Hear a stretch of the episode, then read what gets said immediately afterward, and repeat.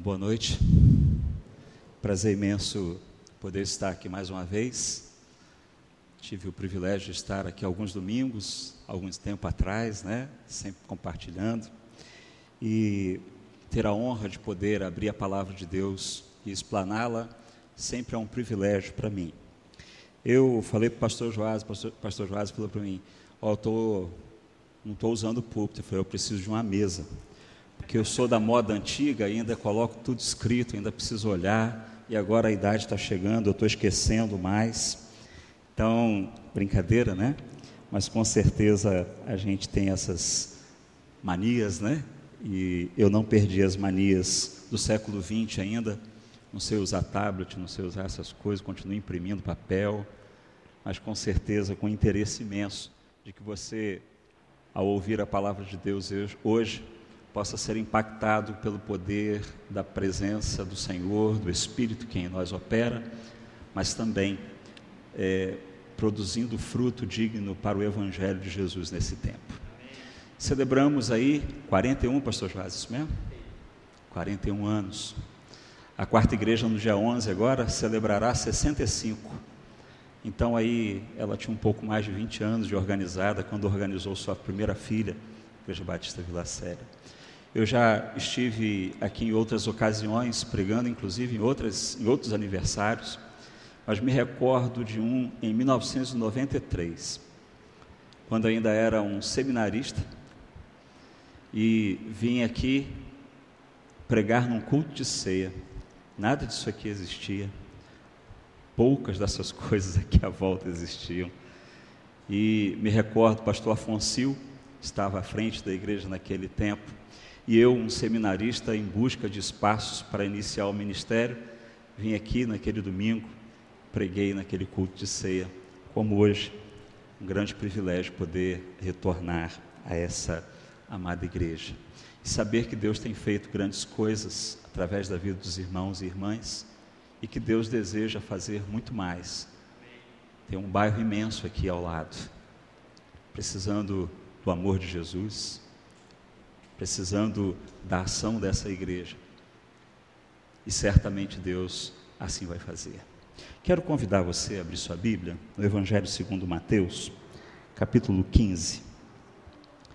E vou ler com vocês um texto muito conhecido.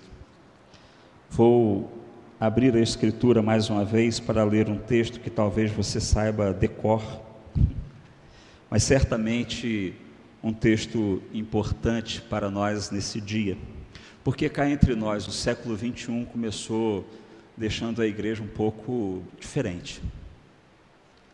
Eu estou falando porque eu sou do século 20, né?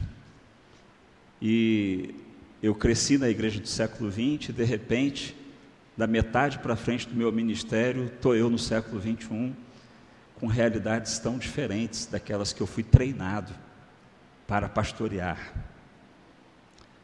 Mas o Espírito vai aperfeiçoando a gente, a gente vai aprendendo com o tempo e a gente vai se adaptando também ao tempo. Mas uma das coisas que me incomoda profundamente é que a igreja vive hoje uma crise de identidade.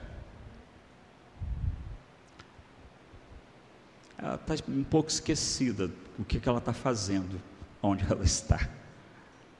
Eu não estou falando do prédio, estou falando da igreja, corpo de Cristo, pessoas que servem a Jesus. E a gente, infelizmente, está vivendo um tempo de crise de identidade. A gente não vê mais a igreja é, preocupada com a missão. A gente vive, percebe a igreja preocupada com a satisfação da clientela. Quando a igreja, na verdade, precisa expandir-se em missão, a missão de Deus, a missão de Cristo, ser agente, agência. Mas uma das coisas que eu percebo nessa crise de identidade é que a gente está falando muito de política e pouco do evangelho. A gente está muito preocupado em ajustes sociais, né? Nesse período aí, especialmente aí do, de 2017 para cá, a gente está muito alavancado nos projetos políticos e cá entre nós nem sempre tão interessado assim nos projetos do reino de Deus, que já estão para a gente mudar a sociedade aí há milênios. E a gente, infelizmente, está atravessando essa crise. eu também percebo que nós estamos vivendo uma certa, que eu chamo aí de crise de integridade. Por exemplo, eu sou, desculpa, mas eu sou natural do Rio de Janeiro, né, de Macaé, interior.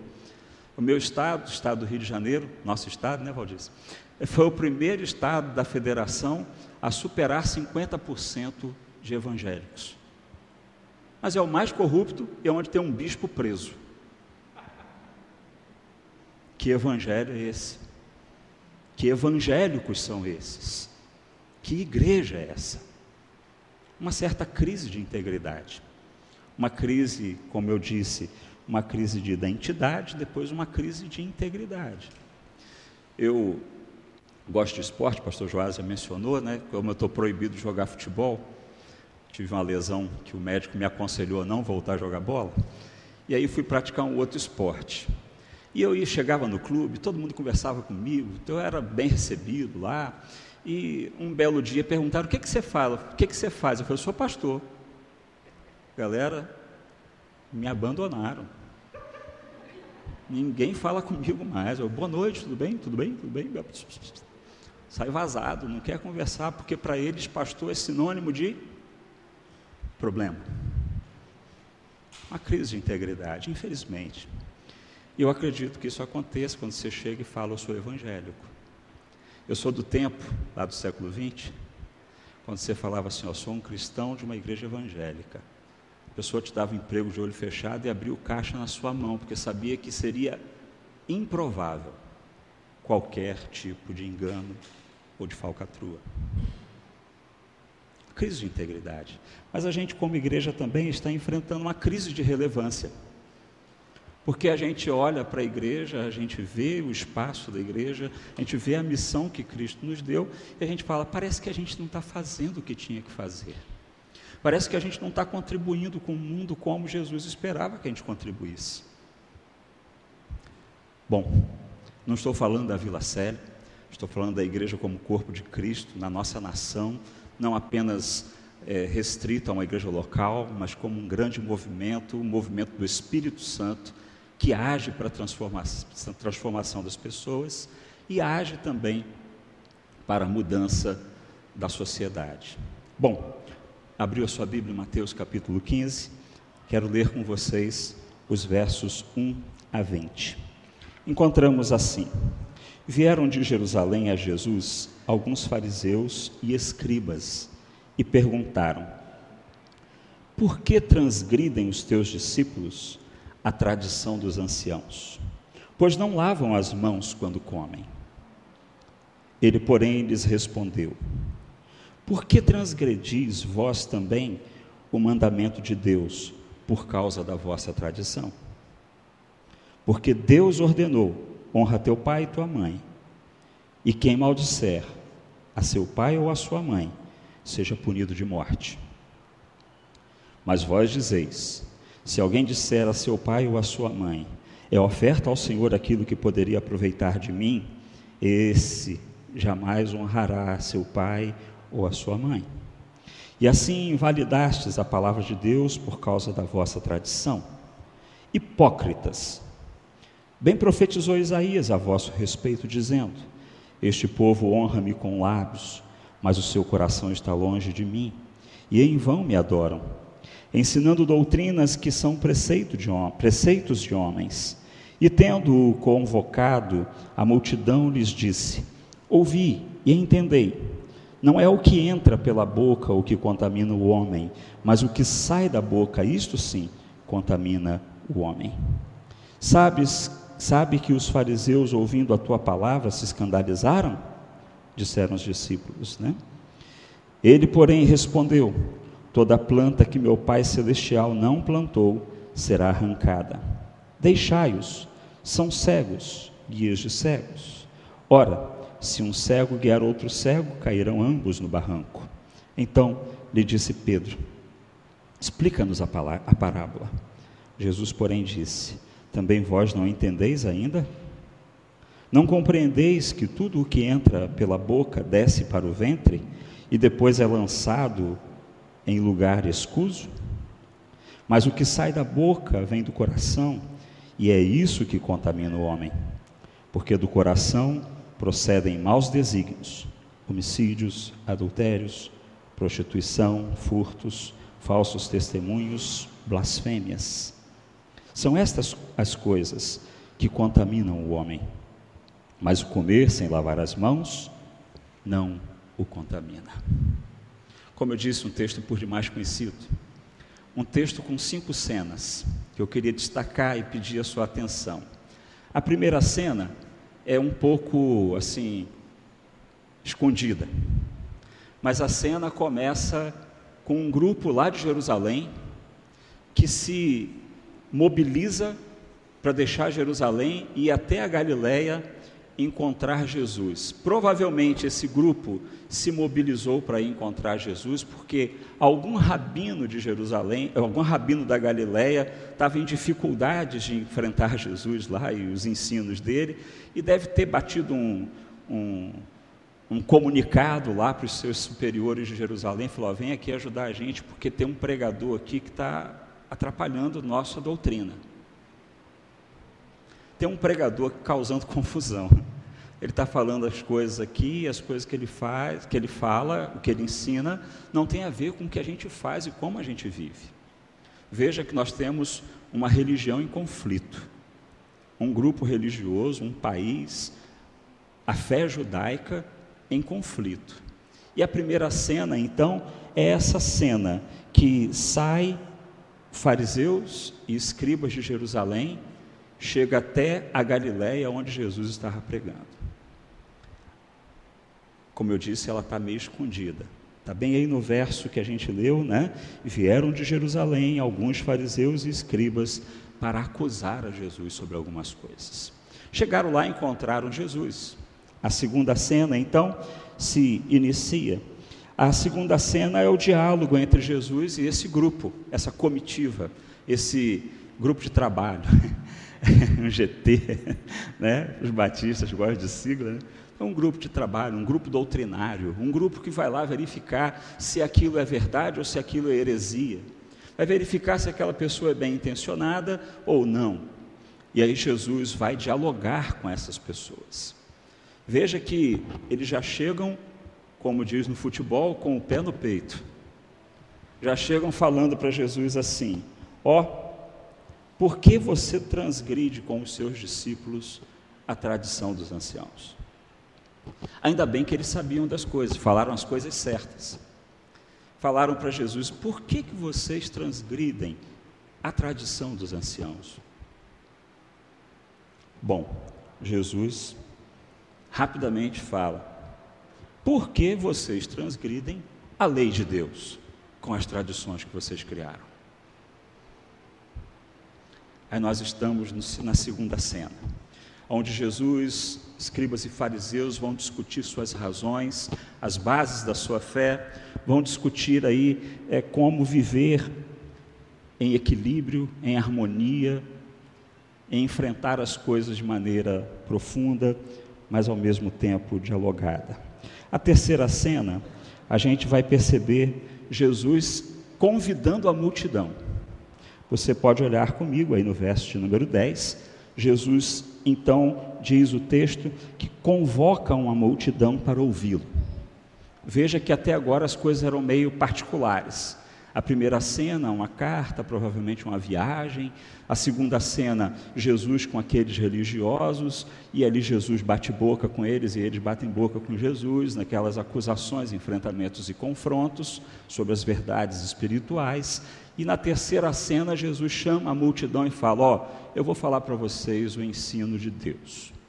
E aí o verso 10 ele fala: Com todas as letras, ouvi e entendei. Não é o que entra pela boca que contamina o homem, mas o que sai da boca, isto sim, contamina o homem. O texto, então, resume o ensino de Jesus apenas essas duas sentenças. Ao convite, que ele convida a multidão, e aí, logo em seguida, que ele fala à multidão, ele fala essas duas sentenças. E o texto nos leva à quarta cena. A quarta cena é agora Jesus com seus discípulos, longe da multidão, longe daqueles fariseus e escribas. E nessa quarta cena, os discípulos se aproximam de Jesus, e em particular, e mais especificamente Pedro, eles vão pedir para Jesus: Senhor, explica para a gente isso direito. Explica para a gente esse negócio. Porque assim, eu sou judeu, fui criado na religião judaica, eu ouvi a vida inteira os ensinos que me passaram, e nos ensinos que me passaram, eu tenho que lavar as mãos, eu preciso fazer essas coisas, senão eu não sou puro. E aí Jesus, então, na quinta cena, ele vai iniciar a explicação aos seus discípulos e por que ele está ensinando aquilo. Você pode estar falando, mas pastor, não tem nada a ver com a nossa vida hoje. A gente já passou por isso, a gente já superou isso. Sinto muito, só que não. Infelizmente, esse problema com a comida a gente diminuiu bastante. Mas o problema com a pureza é que é o fator em questão. O que está em jogo aqui não é só o hábito alimentar, o tipo de dieta sagrada ou um, um hábito higiênico, que por sinal a gente precisa, ainda nesse tempo, praticar muito, lavar as mãos, né? tomar cuidado da, da própria saúde. Mas com certeza, queridos, queridas, a questão estava fundamentada num, num ponto. Eu vou crer numa religião por causa das suas tradições e ritos, por causa da história, ou eu vou crer, viver num processo de fé, porque eu conheço a revelação de Deus e a palavra de Deus, e nada é mais importante para mim que a palavra de Deus. O pastor Joás me falou que esse ano ele está trabalhando com a igreja sobre os fundamentos da fé, os fundamentos da igreja. Por isso Deus colocou no meu coração esse texto e me colocou um fundamento para compartilhar com vocês. A gente não pode abrir mão do conhecimento da palavra de Deus. Porque senão a gente vai fazer igual fariseus e escribas. A gente vai criar outra tradição, outros costumes, outras doutrinas, outras coisas que pouco ou nada têm a ver com o que Deus deseja para a sua igreja. Se existe um fundamento inegociável que Jesus fala aqui para os seus discípulos, para a sua igreja, é que nós não podemos abrir mão da autoridade da Escritura. A gente não deve abrir mão da autoridade da palavra de Deus. Lendo um livrinho de Rubem Alves, saudoso é, teólogo brasileiro, né, faleceu uns anos atrás, esse, ele conta a história, por que, que é, gerou tanto problema né, lá, a criação dos, das tradições, ele vai falar como que surgiram os problemas com o sábado. Então, lá está o mandamento santificar todo sábado, né? E aí eles perguntaram, mas se a gente não pode trabalhar no sábado, tem que ser dia de descanso, então o que, que é trabalho? Aí ele falava, trabalho é quando a gente faz alguma coisa é, para o nosso sustento, nosso esforço físico. Aí ele falou: então, carregar uma enxada de um lugar para um outro é trabalho, porque a enxada é meu objeto de trabalho. Mas o alfaiate também, se ele coloca um alfinete fora do lugar, se ele sai com aquele alfinete, ele também trabalha. Então, eles começaram a criar regras excessivas. Começaram a criar a famosa tradição dos anciãos excessiva uma tradição excessiva, e que pouco tinha a ver com a lei divina, e que pouco carregava aquelas pessoas ao encontro com Deus. Eles conheciam a palavra, mas eles pegavam aquela palavra e transformavam em ritual, cerimônia, obrigação, e não como valor essencial para a existência que vive pela fé. Queridos irmãos, irmãs, um fundamento para o discípulo de Jesus é a sua palavra. Se vocês puderem, puderam perceber na leitura, Jesus fala sobre essa centralidade, sobre a importância de conhecer a palavra e não de viver apenas pelo que foi informado pela tradição ou pelo jeito que as pessoas vivem a, a fé religiosa. O problema qual era aqui? Comer sem lavar as mãos. Tá, a gente sabe que isso não é bom até hoje, então, por favor, lavem as mãos para comer.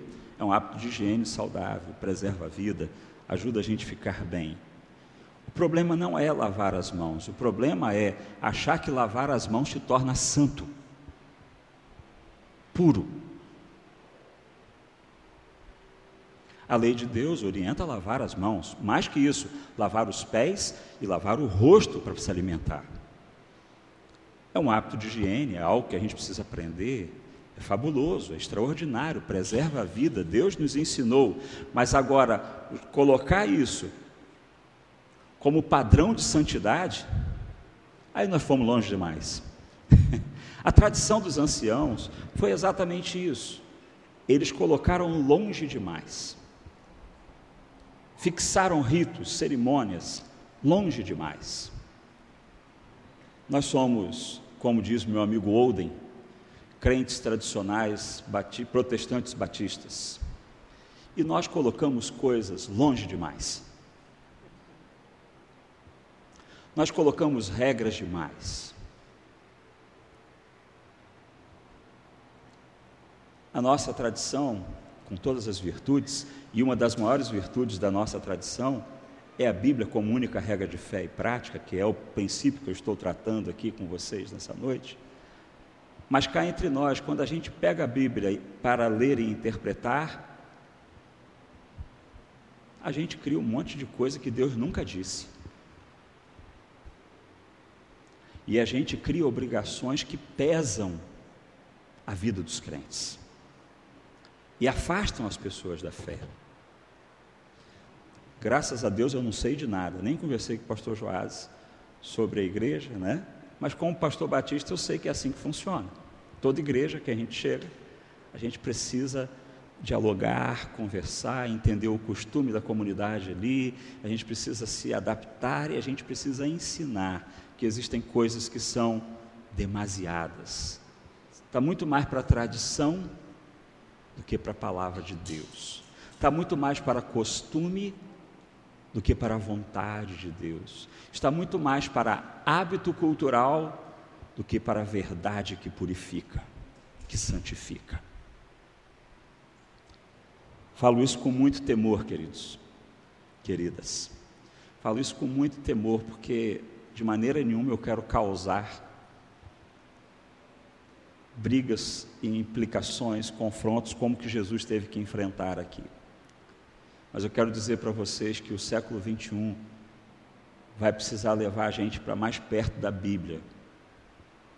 E vai precisar levar a gente a compreender que tem tradição que tem que morrer. Ou que tem que ser transformada.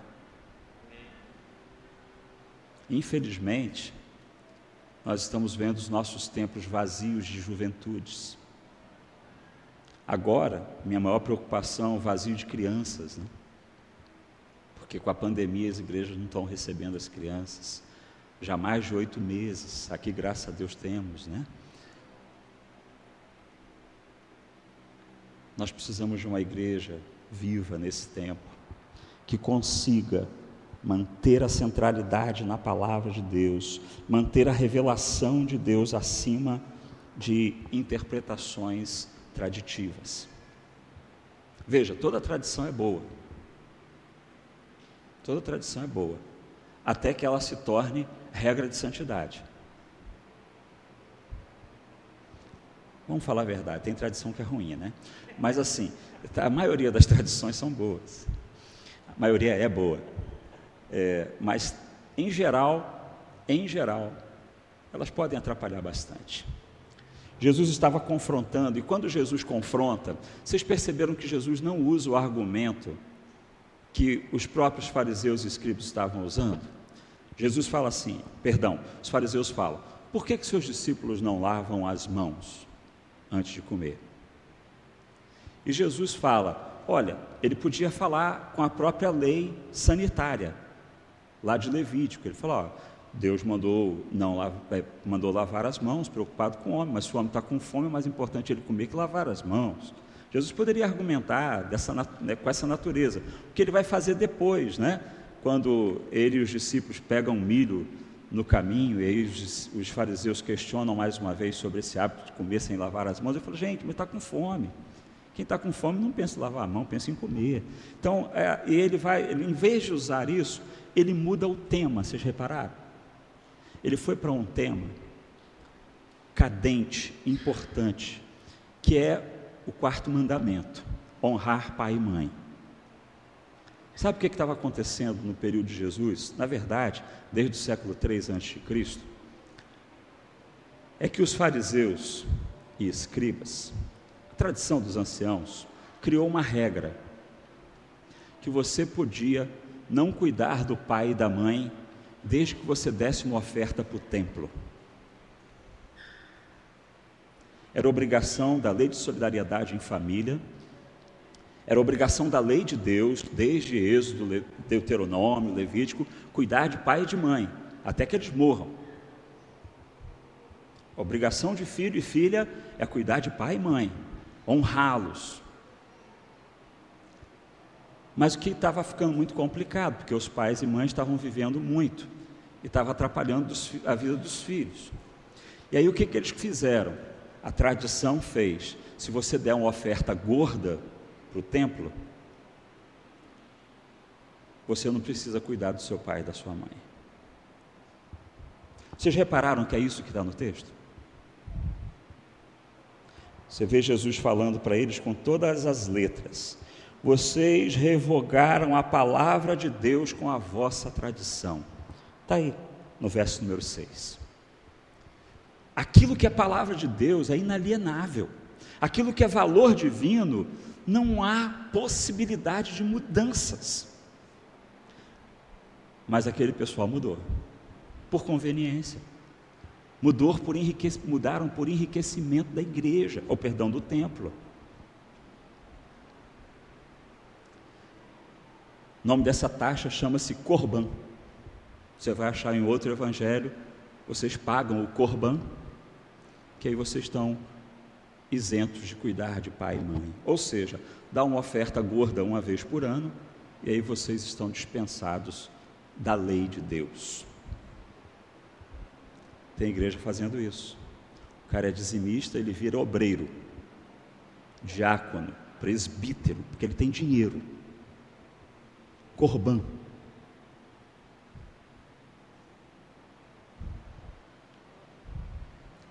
Estão entendendo que isso não está longe da gente? Bem, queridos, quando a palavra de Deus é centro, valor de Deus é prioritário. Custe o que custar. Eu sou órfão de pai desde os três anos de idade. Minha mãe, graças a Deus, fui de férias, trouxe ela para minha casa com 81 anos. Estou cuidando da minha sogra com Alzheimer, com 83. Já cuidei do meu sogro, que ficou acamado dois anos, o homem de Deus que foi citado, pastor Walter Barbosa Gomes. Porque a palavra de Deus eu tenho que cuidar de pai e mãe. E eu tenho que cuidar do pai e da mãe da minha esposa, que foi o maior presente que Deus me deu. Família, pai e mãe, são valores inegáveis são pessoas insubstituíveis, são pessoas da nossa preocupação, do nosso afeto, do nosso carinho. Não, eu pago o corban. Queridos irmãos e irmãs, Jesus vai na boca do estômago. Vocês é que mudam a palavra de Deus. Querido, querida igreja, Leiam a palavra, leiam a palavra de Deus. Escutem a voz do Espírito. Não negociem valores que Deus revelou. Nunca, jamais. Negocie outra coisa. Negocie seu conforto. Negocie seu patrimônio. Mas valor de Deus, por favor, não negocie. Uma igreja firme, uma igreja viva, uma igreja de fato que cumpre em verdade sua missão na terra é aquela que conhece a vontade de Deus e permanece nessa vontade. Eu estava pensando sobre essa revelação que a gente tem que ter com tanto carinho, com tanto amor, essa palavra revelada, registrada, conservada, que o Espírito traz sempre nova para o nosso coração. Mas ela traz, queridos, queridas, sem dúvida alguma, um foco.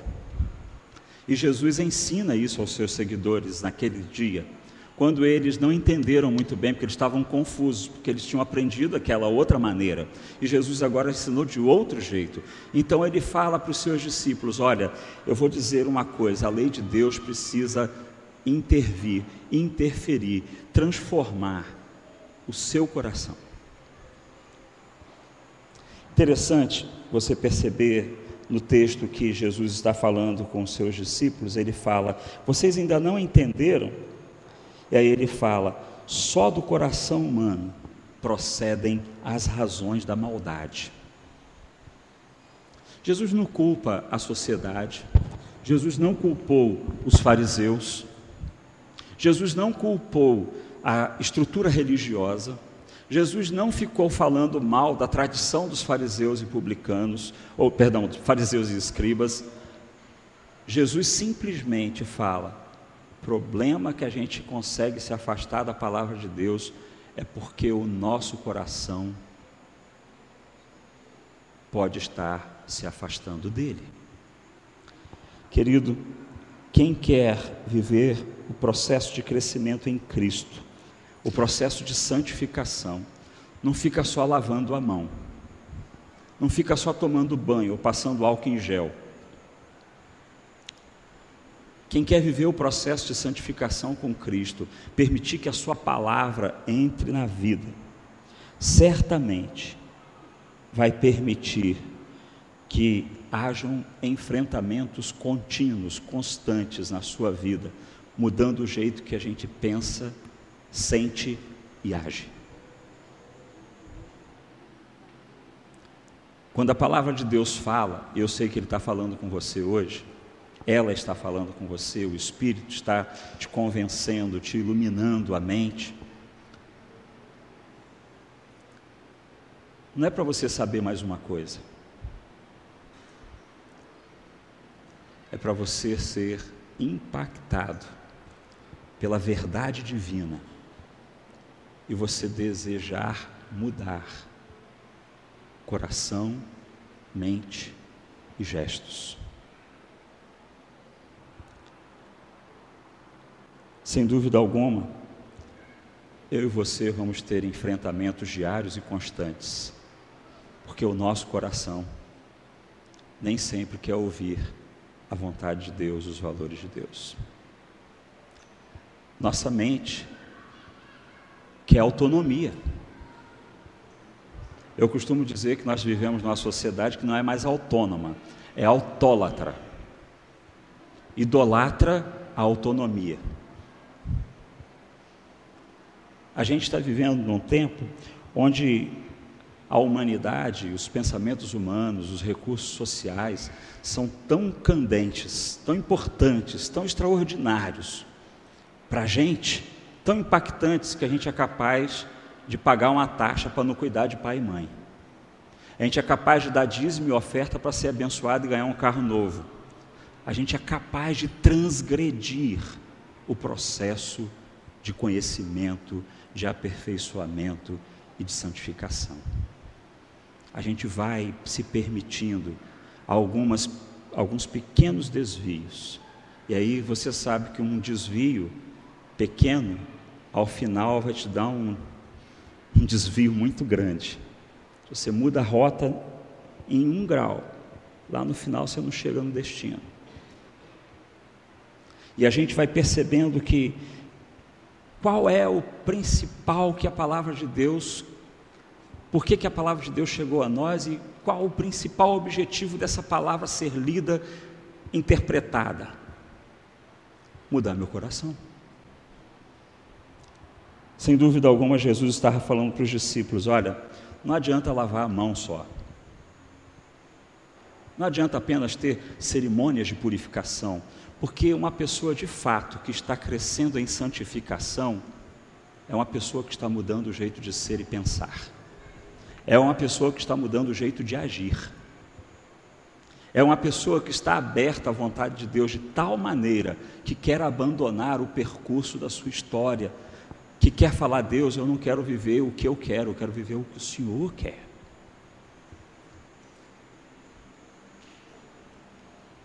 Fácil não é, posso te garantir, estou nesse caminho há muitos anos. Estou tentando me parecer com Jesus há muito tempo. Tirando o que não presta, que é bastante coisa, eu tenho bastante coisa parecida com Jesus, mas tem muito que eu ainda preciso crescer demais. Porque o meu coração, infelizmente, é como o que Jesus disse, eu acho que o seu também. O nosso coração gera razões para maldade. Infelizmente, queridos, uma igreja viva, ou melhor, felizmente, né? felizmente, uma igreja viva precisa encarar o fato que deve viver para a santificação, que deve viver para o crescimento em Cristo, que deve permitir que a palavra de Deus mude o nosso jeito de ser, pensar e agir. Esse ano agora eu completei, perdão, 2020, eu completei 28 anos de ministério pastoral. Não é à toa o cabelo branco, né? É, 28 anos de ministério pastoral. Quero dizer para vocês que eu nunca estive tão desesperado, no bom sentido da palavra. Porque você fala sobre as coisas de Deus, explica, orienta, e é como se passasse uma comunicação no espaço, porque no espaço o som não se propaga, né? o, o som se propaga no vácuo. Então, as pessoas parecem que estão ouvindo algo, mas que não faz nenhum sentido. Quando eu ouço o Evangelho, quando eu ouço a palavra de Deus, eu tenho que falar, é para mim. A nossa tendência é falar, é para o meu irmão. Ah, se aquele irmão tivesse aqui, né? Ah, se aquele irmão tiver ligado na internet. Não, a palavra de Deus é para mudar o meu coração. Mas, queridos, queridas, Jesus vai muito mais fundo, muito mais objetivamente. Ele fala: olha, as razões da maldade que mora o coração humano, que, que habitam o coração humano, foram forjados por causa da nossa história, por causa das informações que nós recebemos. E ele vai falar com todas as letras: olha, procedem do coração desejo de violência, desejo de traição. Ele vai falar da imoralidade sexual, pornografia, porneia é a palavra grega aqui. Olha, o desejo de ter o que é do outro, furto. Ele vai continuar falando mentira. Gente, nós estamos vivendo na geração da fake news. Nós não sabemos nem o que é verdade mais, porque todo mundo tem uma verdade e ninguém sabe mais o que é mentira. Nós vivemos num mundo que o diabo planejou, porque o diabo é o pai da mentira. Então, a gente está vivendo num tempo onde o coração humano está levando as pessoas para longe de Deus e da palavra revelada por Deus. Ah, queridos, queridas, eu não tenho dúvida de que a pessoa que deseja crescer em santificação, a pessoa que deseja crescer em Cristo, a pessoa vai enfrentar lutas interiores profundas, lutas espirituais intensas. Sabe por quê? Nosso coração não quer mudar, está confortável. A gente não quer mudar o jeito de ser, viver e pensar, está confortável. A gente vem na igreja, canta, sai para um motel. Está confortável. Crente igual lá no Rio de Janeiro. Deve ter uma ala lá só de crente no presídio. Porque o Evangelho não mudou o coração, não mudou a central de comando. A igreja de Jesus infelizmente, formada por muitas tradições e tradicionalismos, tem afastado as pessoas do processo de purificação, de santificação. Sabe por que, que eu estou trazendo essa mensagem? Primeiro, que Deus colocou no meu coração. Segundo, que eu não sou pastor dessa igreja.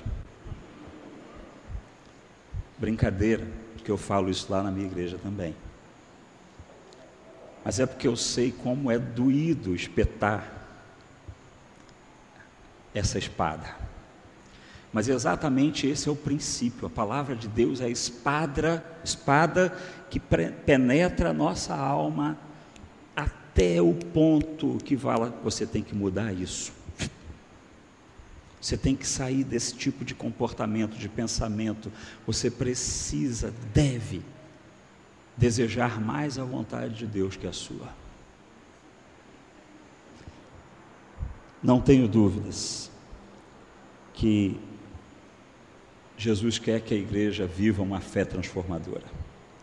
Mas a fé transformadora não começa no meu irmão, começa no meu coração. Querem ser uma igreja relevante? Sejam testemunhas que Deus muda vidas. Seja testemunha. Testemunha é aquele que é, comprova com a própria existência, com a própria palavra, com o próprio jeito de ser, quem é Jesus, o valor que ele tem para você, o valor que a palavra de Deus tem para a sua vida. Seja testemunha. Uma igreja forte, Pastor Joás, no século 21, hoje tem sido vista como uma igreja de programas tecnológicos e culturalmente bem aceitos. Mas vou dizer para vocês que uma igreja bem-sucedida aos olhos do Senhor é uma igreja que leva a sério o processo de santificação. Uma igreja que testemunha o poder da palavra que muda o poder do valor que, que transforma, o poder da vida que com Cristo mudou completamente. Essa é uma igreja vitoriosa. Uma igreja que vai desafiar o tempo, no bom sentido, desafiar as tradições, mas não brigando, batendo boca, dizendo quem está certo, quem está errado, mas é vivendo a palavra de Deus no seu dia a dia.